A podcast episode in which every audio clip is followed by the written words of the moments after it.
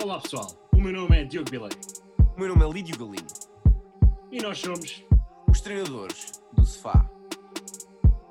Olá pessoal, sejam bem-vindos ao sexto episódio dos Treinadores no Sofá. Eu sou o Diogo, daquele lado está o Lídio e sejam bem-vindos ao primeiro episódio com conteúdo visual. Lídio, está tudo bem contigo? Está tudo bem comigo e contigo, Diogo? Estamos a andar, estamos a andar. Ahm, finalmente livre dos estudos, portanto estou mais desafogado para poder estar aqui no podcast com tranquilidade. É fazer o podcast e jogar. Business for All Tour. pois é. Ah, pessoal, vamos então partir para o, pod- o primeiro podcast com, com conteúdo visual. Vocês já andavam muito a pedir isto.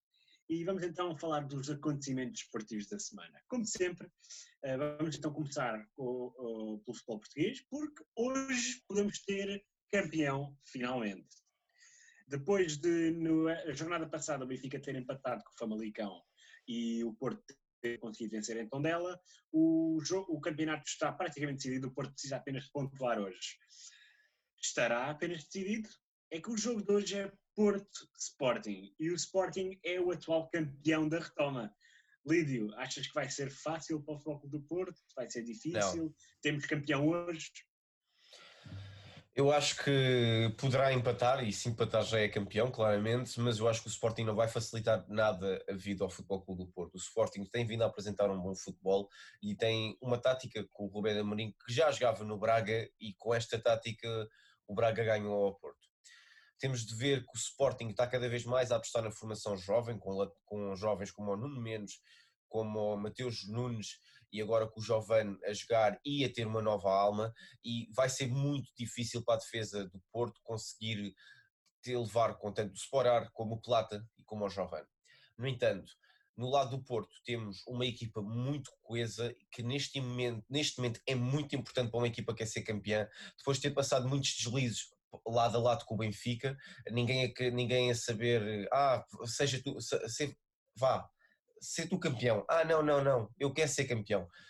Eh, o, o Benfica deixou o Porto, eh, porque o Benfica teve a oportunidade de ser campeão e não a conseguiu, mas parabéns ao Porto por esta recuperação enorme, parabéns a toda a equipa do Porto que conseguiu fazer isto possível, também foi muita unidade por parte do Sérgio Conceição e por parte da sua equipa, enormes jogadores, seja no meio campo, na defesa, seja no ataque, é uma equipa que está a jogar unida e neste momento é o que é necessário. O que é que achas, Diogo? É, é assim, o- eu continuo a dizer, eh, talvez seja o benfiquismo a falar, mas acho que este, este título tem muito de mérito do Benfica. Teve um colapso total de uma equipa que ia sete pontos à frente, vai ao Dragão eh, com medo, coisa que não fez na época passada. Na época passada o Bruno Lage foi ao Dragão jogar o jogo olhos nos olhos, com- obviamente com a sua cautela, e não teve medo de vencer no Dragão. Esta época eh, só jogava para ganhar quando estava a perder. E isso, jogar para ganhar quando está a perder, é ir à procura do empate. Conseguiu o empate, voltava, voltou, conseguiu o empate na altura, voltou atrás. E depois o Porto acabou por conseguir dois golos consecutivos e seguir em frente. O Porto nunca baixou os braços, mesmo de sete pontos atrás, a esse tem todo o mérito para serem campeões. Foram a equipa mais consistente neste final, nesta reta final, porque até lá tinha sido o Benfica. Ahm, nunca houve uma equipa a jogar bom futebol ah, para além do Famalicão e talvez até de alguns momentos o Braga ah, com o Rubén Amorim, o Sporting agora com um futebol interessante, mas mesmo assim eu ainda encontro muitos problemas, como por exemplo o Sporting, as equipas do top 6 ainda não conseguiu vencer, ah, desde a retoma, apesar de serem neste momento os campeões da retoma, ainda não conseguiram vencer, mas de facto é- acho que há equipas que que, que se, se há uma equipa que merece ser campeão é claramente o Futebol do Porto, porque o Benfica teve um, um hecatombe total para nesta, nesta segunda volta, uma segunda volta horrível, horrível. Ah, estamos então já a cobrir duas jornadas, apesar de amanhã ser o hoje, à noite, ah, ser o Clube do Porto Sporting. Já o Benfica jogou, venceu 2-0 em Guimarães, em Guimarães não, ao Guimarães, e Lídio, tu não viste o jogo, eu sei, eh, acho que já viste os resumos. não- Já não vi, vi, vi a notícia, vi a notícia que o Weigl foi substituído aos 33 minutos depois da, da expulsão ser Sim, perdoada. foi, foi, foi, foi assim, o Weigl, o Gabriel teve um jogo muito, muito mau. Uh, e toda a gente concorda com isto, esteve bastante abaixo das expectativas, e o Weigl estava constantemente a querer arriscar, estava constantemente a, deparar-se sozinho no meio campo, porque o Gabriel não recuava e não atacava com, com vigor. Então o Weigl acabou por ter que fazer uma falta para amarelo, que eu, eu uh, existe uma, uma repetição que me parece que ele toca na bola, mas, mas assim seria muito difícil para o árbitro ver isso. Uh, leva amarelo e depois poderia ter levado um. Não houve uma falta clara para um segundo amarelo, mas poderia. A não ser que o VAR tenha de facto visto que existia, não existia, eh, existia um toque na bola no primeiro amarelo e evitou que houvesse então um segundo amarelo. Pode ter sido o caso, ainda ninguém especificou isso, mas num árbitro menos rigoroso, o Weigl teria levado o segundo amarelo. O Florentino entrou muito bem, com mais cabeça, menos, uh, com bastante capacidade, mas nunca a fazer aquilo que o Weigl fazia, que era ir à frente uh, para criar linhas de passe. Ou, ou para criar uh, desequilíbrios no, no meio campo do Guimarães. Nunca fez isso e conseguiu conter o meio campo aquilo que já conhecíamos do Florentino, o povo, como ele é chamado, um pouco à imagem do Fernando, que era Porto. do Porto. Um enorme um, jogador também. Ele, o Florentino entrou muito bem, um grande jogador, exatamente, o Fernando Regis. Um, o Florentino entrou muito bem, eu gostei bastante e acho que pode ter ganho o lugar ali, mesmo junto do Weigl, porque se libertar do Weigl uh, sempre traz um jogador criativo. Uh, um jogo tranquilo, uh, até certo ponto, porque o Guimarães entrou muito melhor, mandou uma bola à barra, o Vlaco Dimos teve que fazer duas defesas uh, muito boas, e só depois é que o Benfica chega ao golo, um excelente cruzamento do Nuno Tavares, o, o Vinícius toca para trás, uh, não conseguia dominar a bola, e um remate de primeira do Chiquinho, muito bom. Finalmente o, o primeiro gol do Chiquinho. Uh, não, não, já tinha feito à frente ao Bolonenses, mas já é o primeiro gol em muito tempo. Sim, sim, porque sim. já sim, marcou sim penso eu, no final de janeiro eu fui ver esse jogo, uh, mas apenas o segundo gol do Chiquinho no campeonato, penso eu terceiro na época, que ele marcou na Supertaça. Uh, mas o Chiquinho fez mais um grande jogo, foi um dos melhores em campo, o melhor em campo Rubem Dias, sem dúvida.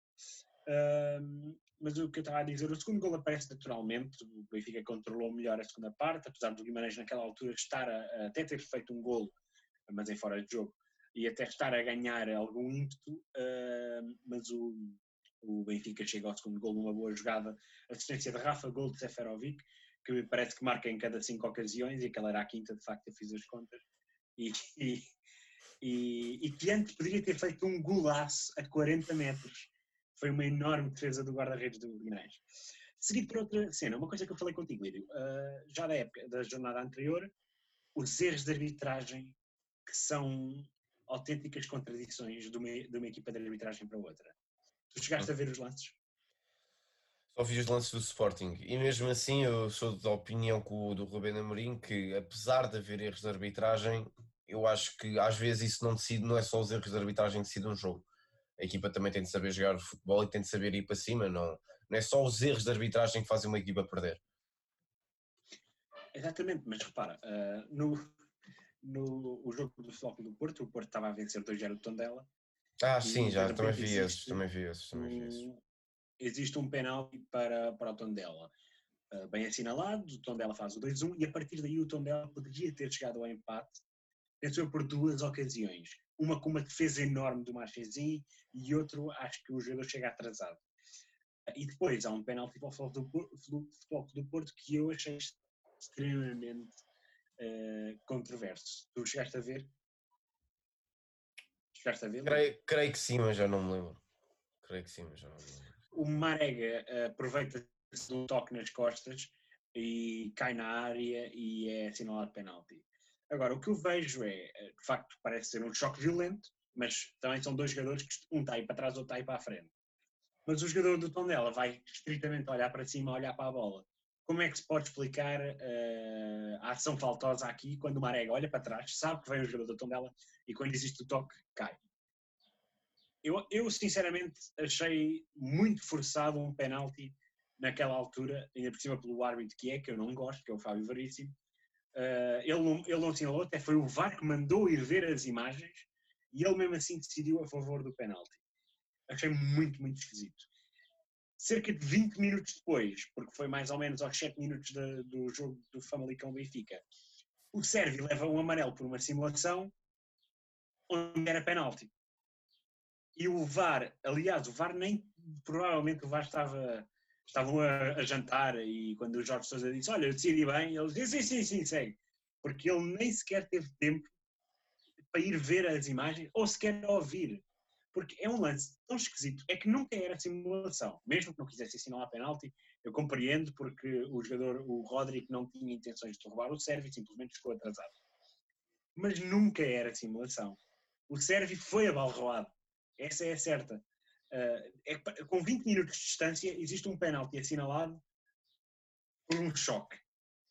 E depois, numa entrada atrasada, é assinalada a simulação quando existe de facto um toque para, para que o Sérvio caísse.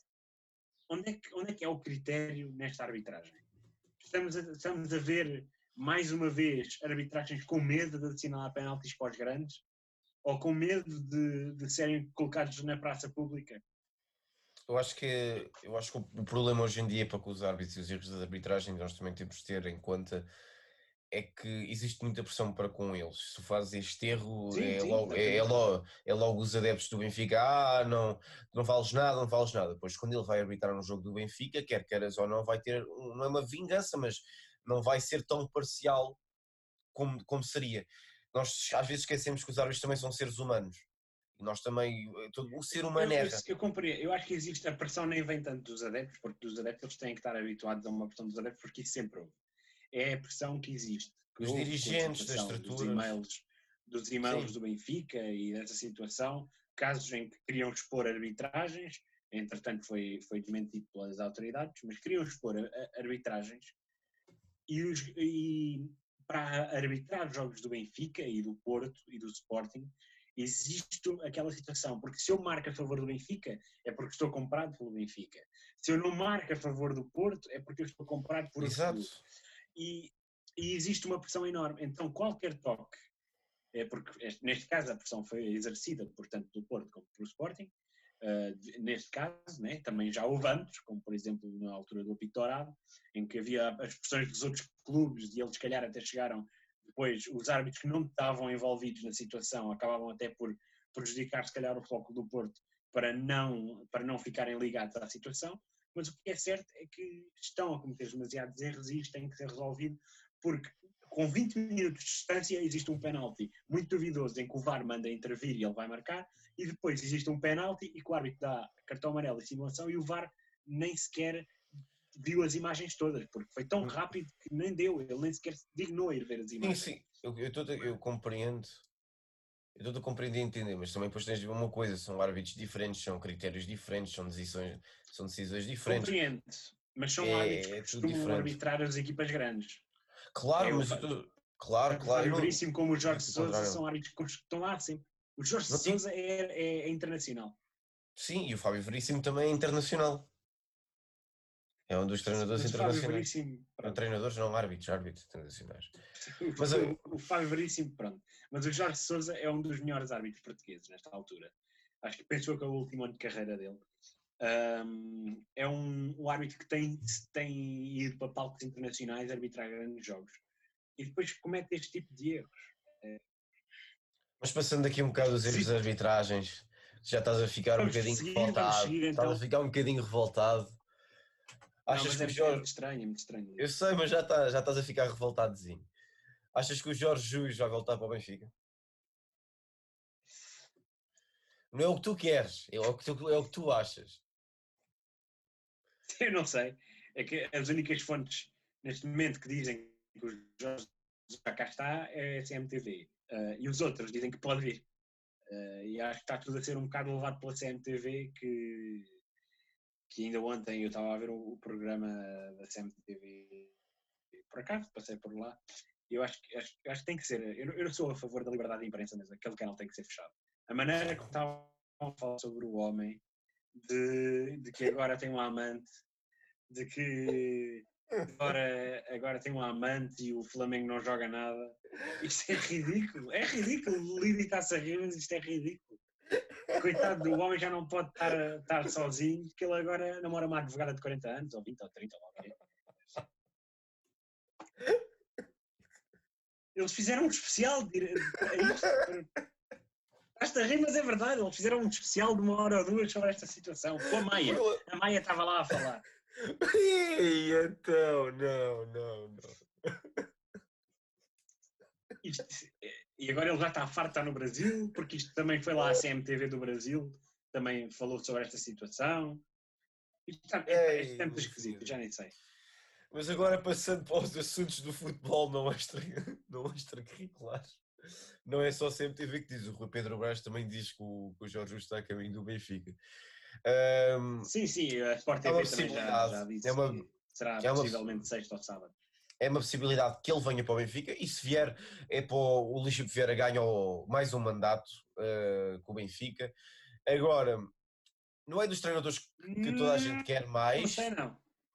Ganha, não ganha, sei não. Ganha, ganha, ganha, ganha. Não sei não. Eu acho que existe muito mais gente a não querer o Jorge Jesus no Benfica do que aí é que, engana, aí é que te enganas, porque nós não queremos o Jorge Jesus, mas depois há muita gente também que quer o Jorge Jesus. Apesar de ser um há treinador. Muita gente quer, mas. Que eu não quero. É, apesar, apesar, de ser um, apesar de ser um treinador como benfiquista, não quero no meu clube, ao mesmo tempo é aquela coisa, se ele vier e ganhar no final da temporada, vou ficar contente e se trouxer bons jogadores e se potencializar bons jogadores e acreditar no projeto, ok. O, problema, o meu maior medo é ele vir para o Benfica e deixar completamente a formação que tem sido, a vida tem vindo a ser apostada durante anos e anos e anos, aí por água abaixo.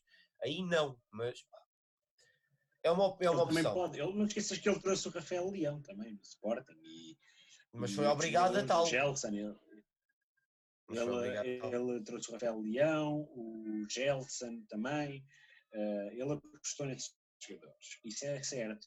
Ele, ele pode apostar, nem que seja dois, três jogadores por época, se calhar não cinco ou seis como o Benfica pretende, mas dois, três jogadores por época poderemos ter uh, a sair, uh, a entrar na equipa principal. Eu, eu, eu acho o Jorge Jesus um excelente treinador, mas só digo que que eu aceito, aceito sem problemas o Jorge Jesus no Benfica, se ele conseguisse descer aquele ego e pedir desculpa, não por ter ido para o Sporting, porque isso não interessa, isso pode, é um treinador, é profissional, vai para onde quer.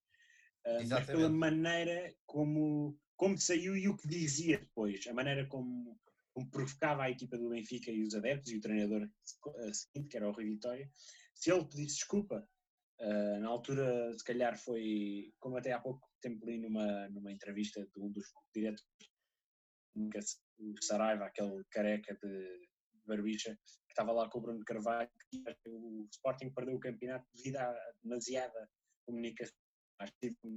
E é verdade, o Sporting na altura provocou o Benfica de tal forma que a equipa do Benfica acabava por, por vencer, quase sem jogar bem, mas completamente levado ao pela motivação de provar que realmente eram os bicampeões nacionais. Isso é verdade. O Jesus se pedisse desculpa pelo que disse, uh, seria aceito por todos os bicos. Acho que não, uh, não, não haveria problema nenhum sobre isso. Boa, estamos de volta ao episódio do podcast do Josefá, agora com conteúdo visual. Diogo, já foi anunciada a, o main event para o UFC 252, Stipe Miocic contra Daniel Cormier. 3, 3, é o 3. Exatamente, Lídio. Exatamente. Lídio. Uh, o teu lutador favorito, o Daniel Cormier, uh, DC, DC. 2 vai então vai então, então tentar reconquistar o título de heavyweight, título de peso pesado do UFC. Uh, ah, que ele perdeu precisamente para o Miocic e que ele ganhou precisamente com, frente ao Miocic. Uh, é... O, o Stipe, o Stipe teve um problema na última luta entre eles, que foi em agosto, um, em que eles tiveram, em que aparentemente o, o Daniel Cormier uh, arranhou os olhos do Stipe e ele teve que recuperar das córneas. Uh, esta Ei, foi a razão pelo, pelo, esta foi a razão pelo combate apenas se dar um ano depois do anterior e não talvez seis meses foi porque o Stipe estava com problemas nos olhos devido a complicações de, do Daniel Cormier, aparentemente Já. os olhos. Já aconteceu uma coisa com o Bisping também. Exatamente. Uh, e o Miocic falou muito sobre isso e que, que esse era um problema e ele tinha que recuperar a 100% senão não podia lutar. Uh, e então vai ser pelo título. uh, terceira luta, primeira knockout de Daniel Cormier, ninguém esperava. Segunda, knockout de Stipe Miocic, ninguém esperava. Terceira, agora, Man, é Money in temos? the... Submissão. Não, não, não. Terceira, Money in the Bank, Otis Dozovic entra campeão do UFC. Do nada. Do nada. Do nada. Não, entra o John. John Hader, o John Jones aparece e faz o seu cash-in, estás a perceber? Com o in the bank da UFC, é o John Jones, que, que, é, que é rival do, do DC, eh, ataca o. aparece tipo, tipo Undertaker, está ali debaixo do ringue, eh, as luzes vão abaixo, ele salta lá para dentro e faz tipo uma anaconda qualquer, ou assim. Não, não, não, não. não. Ele, ele vai. Ele, ele, ele, chega com o, o, o, que- aqueles mapas do tesouro que foi lá a Fight Island. Escavar agora tenho o mapa do tesouro, vou fazer a minha caixinha, bora! Ah, Não, agora sem brincadeiras. Eu acho que o lutador que vai ganhar, e, e vai ser outra vez, isto parece como na WWE já foi e até no UFC já foi com o Brock Lesnar e o Kane Velasquez, perdem, ganham, perdem, ganham um contra o outro, e na WWE Charlotte Flair com a Sasha Banks, que aquilo era semana a semana havia uma nova campeã. Ahm, mas eu acho que vai ser o Cormier É verdade, outra vez. não sabem, mas isto era, completamente ridículo. Não havia credibilidade nenhuma. Eu acho que o Cormier vai ser campeão outra vez. Para já o Cormier tem uma coisa que é completamente diferente de muitos lutadores e se calhar hoje em dia há poucos no UFC e no mundo no que toca a MMA que é um lutador calculista. É um, um lutador que sabe fazer aquilo que tem que fazer. Ele não parte logo para KOs, ele parte para começa a, atacar uma perna, começa a atacar um braço, começa a atacar o pescoço, começa a atacar tudo aquilo que conseguir atacar para depois conseguir concretizar. É um lutador calculista, é um lutador que sabe esperar e é um lutador que disseca muito bem o seu oponente. Além de ser jiu-jitsu e wrestling, amado- e wrestling greco-romano, é um jogador, é, é um lutador muito, muito, muito versátil. Já o Miocic, o Miocic é uma besta. Ele é muito, muito forte no que toca a knockouts. O Cormier tem à volta de forte. 1,80m e o Miocic tem mais de 1,90m. Aquilo é uma diferença. Acho que é um 96, 90, um 96, quase 2 O metros. Miocic é, o tipo é Miocic, é americano, para quem não sabe.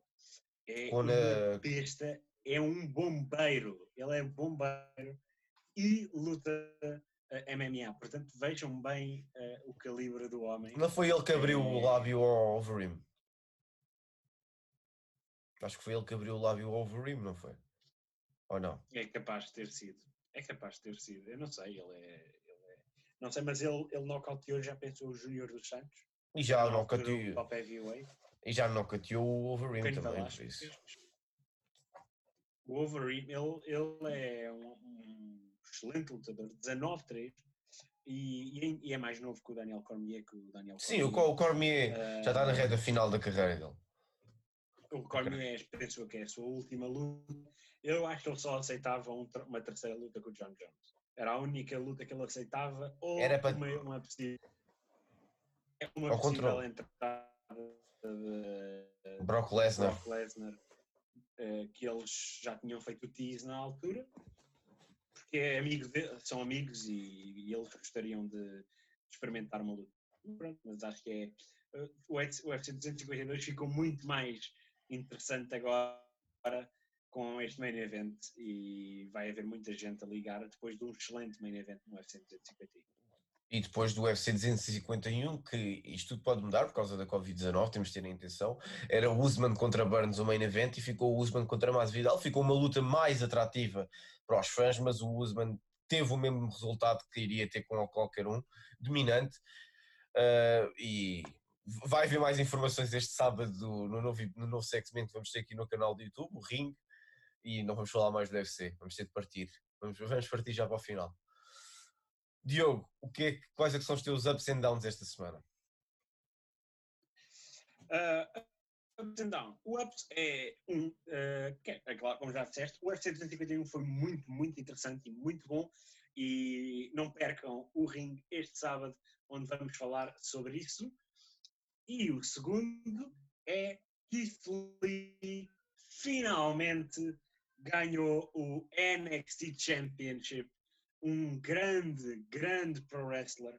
Um Double grande, champ. Double champ. Dois títulos agora, agora é Double double, champ. champion. Key, Uh, key two um- belts. Uma two pessoa que belts. lutou pelos seus sonhos.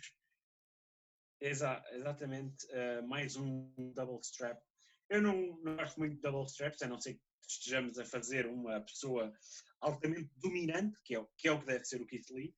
Uh, mas o Keith Lee, um, depois daquela grande prestação no Survivor Series 2019, Foi muito foi o Soul Survivor da. Não foi Soul Survivor, ah, mas, ah, mas foi o NXT. Soul Survivor da equipa NXT e acabou por ah, ter o one-on-one match com o Roman Reigns, onde o Roman acabou por ah, eliminar e, e dar a vitória à, à Team SmackDown. Mas o que tenho que mesmo dizer é que Keith Lee foi abaixo, mas agora está outra vez à- à- ao rubro. Acho que ele tem que ser, tem que ser ah, ah, passado para o main roster, apesar de agora ser o double champion a não ser que queiram que ele limpe tudo o que está para limpar. E depois perca contra o Karrion Cross.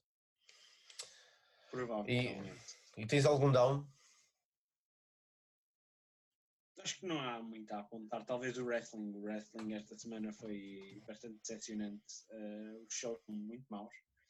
Eh, não houve nenhum spot interessante para além de, de que eh, sou with Slater, mas não houve mesmo nada interessante. Houve uns combates bons, sim senhores, mas não acho que não foi bastante decepcionante. Para quem está à espera de ser entretido, não houve nada de mais.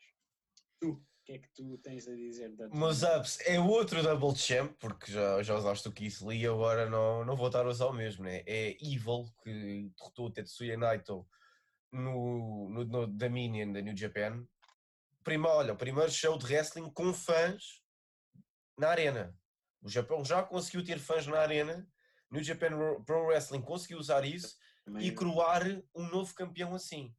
Evil é o novo campeão, eh, traiu os Los Ingobernables de Rapón, para quem conhece os LIJ, e juntou-se aos Bullet Club, agora numa altura em que os Bullet Club não têm metade, ne- nem não têm 90% da equipa lá, porque está tudo na América ou em Inglaterra, basicamente são todos estrangeiros, são os gaijins, e o Evil ganhou finalmente, passado muitos anos a ressar no main event, finalmente consegue, e outro, um outro up para mim vai ter que ser a luta do Usman contra o Masvidal, porque apesar de eu não ser do maior fã do Masvidal, porque eu acho que é muito hype, o Usman conseguiu demonstrar a sua dominância e neste momento tem na sua carteira uma vitória muito, muito importante para a sua projeção dentro do mundo é muito credível para o, para o mundo é, do OSM. a maneira como ele derrotou o Woodley foi. Sim, sim, é- aí, aí, enfática. Sim, mas as outras vitórias dele não tinham sido contra nomes grandes da UFC Colby e o Masvidal Covington. também, mas depois não tens o muito Colby mais. Covington soube muito bem porque o Colby Covington é um palhaço autêntico. Não, não, pois é, porque ele entra com a música do Cartangle, né? ele entra Não, com a música do mas é- Cartangle. Mas é. Mas, E eu mas acho que- Ele entra como se o Cartangle, mas ele é um apoiante do Trump e como eu, eu, sou um vocal anti-Trump. Eu acho que sou Sim. um vocal anti-Colby Covington. E depois não tem assim outro up, apesar de outro up, o- este up vai sair também no ring, que é o outro combate de wrestling japonês, porque eu gosto de wrestling japonês porque é um wrestling mais técnico, é um wrestling um pouco mais credível e mais esportivo. Foi o combate entre o Kazuchika Okada contra Hiromu Takahashi. Foi um grande combate, um combate que eu digo para verem. Eu acho que já disse isto para verem no outro podcast e digo outra vez para verem, porque é assim tão bom. Mas também não tenho, outro- não tenho muitos downs, a também não ser a semana dentro do Fire Fest e o NXT Great American Bash realmente aquilo que foi mais importante foi o main event e eu acho que quando tem dois pay-per-views de certa forma o mais importante é o main event nem vale a pena ver um episódio que é um episódio normal quais é são as tuas recomendações da semana, Tio? Vai ser extra desporto esta semana porque acho que todos precisamos rir um bocadinho. E hum, eu, esta semana, um podcast esportivo, vou fazer uma recomendação extra desporto mesmo. Hum, eu tenho visto espetáculos de humor da Netflix eh, e um que me apanhou de facto a, a atenção foi os espetáculos do Jeff Dunham. Nós vamos lançar depois as recomendações da semana uh, mais à frente, mas vocês vão ver. Vocês lembram-se do Ahmed, the Dead Terrorist? Silent, I Kill You? Uh, é esse comediante Gangster's Paradise. Estão a ouvir Gangster's Paradise aqui. É esse comediante, é um espetacular que tem espetáculos muito, muito bons. Vocês vão ver e vão gostar bastante. Procurem Jeff Dunham na Netflix e tem dois espetáculos extremamente bons. Gangsters Paradise. O que é que tu recomendas? Estava, uh, estava. Boa música, boa música. O um, que é que eu recomendo? Bem, vou recomendar um filme, um dos meus filmes preferidos, não por causa da história, é porque eu gosto bastante daquilo que se passa. É, sim, é por causa da história, desculpem lá. É, não é por causa dos atores ou por causa daquilo que se passa em si. Chama-se Draft Day, é uma história sobre um, um, um, general manager de uma equipa da NFL, uma das equipas, uma das piores equipas naquele momento da NFL, e ele está à procura de pessoas para, para draftar, para ir ao draft e buscar jogadores para a equipa dele e ele está sempre a receber, ah, toma este jogador que este é melhor do que aquele, toma este, toma que este é, é legado da, da família, toma este, toma este. E ele diz, não, eu quero aquele. Aquele é, chama-se Vontae Mac, é um, é um jovem jogador que tem de cuidar dos sobrinhos, tem de cuidar do, do, do sobrinho, dos seus sobrinhos da, da sua irmã. É um jogador que, apesar de não ser muito conhecido, tem bastantes aspirações para ser jogador da NFL. Eles conseguem finalmente, e é um jogo que não acaba em glória, porque eles não acabam por ser campeões, acabam por serem draftados para a equipa, que se não estou em erro, é os Cleveland Browns, e neste, neste filme nós não vemos glórias, nós vemos como é que uma equipa funciona durante o draft day. Está no nome, draft day, vemos como é que a equipa, qual é que é o processo, o processo da escolha de jogadores, o processo, como é que o treinador também tem uma influência ou, ou, ou deixa ter influência, e é um grande filme. Espero que gostem e vejam, e bem, é um grande filme. Então, Lídio, vamos então encerrar o sexto episódio do podcast Os Treinadores do Sofá, o primeiro com conteúdo visual. Espero que gostem. Vamos tentar lançar isto às 5 horas, que estou para tempo. Mas com vocês é o Diogo, o treinador do sofá, ali é o Lídio, o treinador é é? da cadeira, apesar de hoje estarmos, apesar de hoje estarmos na, os dois na cadeira. Não se esqueçam, hoje há grande jogo Porto Sporting. Vão ver e nós vemos sábado com o novo uh, segmento, o ring, e talvez um novo segmento também, as táticas da semana. Eu sou o Diogo, aquele é o Lídio. Tens alguma coisa para dizer? E fiquem na cadeira, porque nós somos os treinadores do sofá. Ah, cadeira, fiquem no sofá.